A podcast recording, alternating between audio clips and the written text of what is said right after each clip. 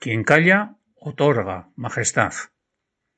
Hace ya un año de la formación del gobierno de coalición y hace ya un año que desde las diversas derechas y parte de los medios de comunicación se mantiene una campaña de deslegitimación del mismo.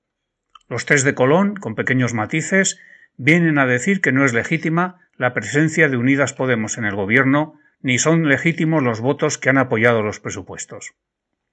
Pero desde hace unos días, la campaña ha dado una nueva y peligrosa vuelta de tuerca con las cartas al monarca y manifiestos de los que se denominan militares retirados.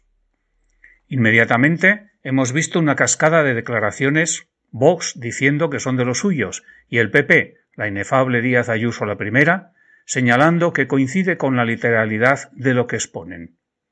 Por otra parte, otros sectores banalizan la situación señalando que son cuatro fachas trasnochados, José Bonodixit, o unos abueletes que se aburren.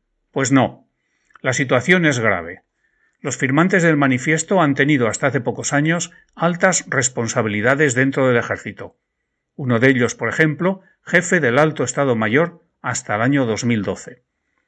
Estos militares formaron parte de misiones humanitarias y de la estructura de la OTAN, lo que se nos vendió como una muestra de un profundo cambio en el ejército español. Otra posverdad con la que se ha vestido un relato que exaltaba al ejército y al monarca huido a Abu Dhabi y que nos muestra ahora sus miserias. No tenemos ninguna garantía de que militares en activo no mantengan las mismas posiciones actualmente. Los firmantes no han cambiado de opiniones, simplemente, de forma poco gallarda, las han ocultado mientras estaban en activo. Y es que estamos ante un mundo al revés.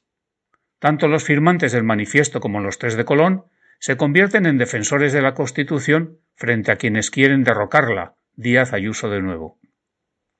Hay un pequeño detalle que les desmonta el argumento. Muchos de los firmantes publicaron hace dos años un manifiesto de reconocimiento al que denominan sin rubor el generalísimo. El teniente general retirado Pérez Alamán mantiene que en 1936 no hubo golpe de Estado. Quienes, como el abajo firmante, votamos un sí muy crítico a la Constitución desde nuestra militancia, en este caso en la Organización Revolucionaria de Trabajadores, recordamos que la extrema derecha votó no, y el precedente del PP, Alianza Popular, se abstuvo. En este asunto, lecciones a la izquierda, pocas. Pues bien, estos militares retirados remiten sus cartas a Felipe VI en tanto que jefe de las Fuerzas Armadas, artículo 62H de la Constitución, y hasta ahora el monarca guarda silencio. Inmediatamente, la ministra de Defensa actual y José Bono como exministro han comenzado a trazar un cortafuegos ante el rey. Según ellos, el rey no puede expresarse políticamente. Curioso argumento, que no se utilizó cuando el 3 de octubre de 2017 el monarca acusó a los políticos independentistas catalanes de deslealtad con las instituciones del Estado. No parece ahora muy leal con las instituciones del Estado la deslegitimación de un gobierno salido de la sede de la soberanía ciudadana, poder básico de una sociedad democrática. No parece muy leal con la Constitución señalar que la presencia de partidos democráticos deslegitima al gobierno. Pues ya es hora de que hable usted, Majestad. Ya sabemos que es muy ducho en administrar sus silencios, como nos descubrió cuando en el comunicado de marzo dejó a su padre a los pies de los caballos, admitiendo que sabía usted que era titular de una cuenta ilegal e inmoral desde hacía un año. Que ignorase las andanzas de su padre mientras se beneficiaba de ellas, por ejemplo, con su viaje de bodas de quinientos mil euros, no parece muy verosímil en una persona tan preparada e inteligente como usted. Hable, por tanto, descalifique esas cartas y manifieste con rotundidad su compromiso constitucional y la legitimidad de todos, comunistas incluidos, para formar gobierno.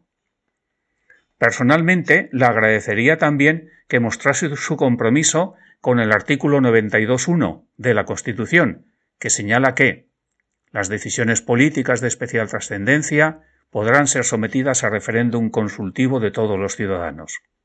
Esperando que acate el resultado del mismo, ya que parece que la cuestión de la jefatura del Estado es un asunto de especial trascendencia. Mientras tanto, y desde el convencimiento de que la única patria de los reyes es su trono y que harán lo preciso para mantenerse en él, iremos trabajando para que un día más pronto que tarde la ciudadanía consigamos ser plenamente ciudadanos y ciudadanas en el marco de la Tercera República. Javier de Miguel Sáenz, profesor de Historia jubilado.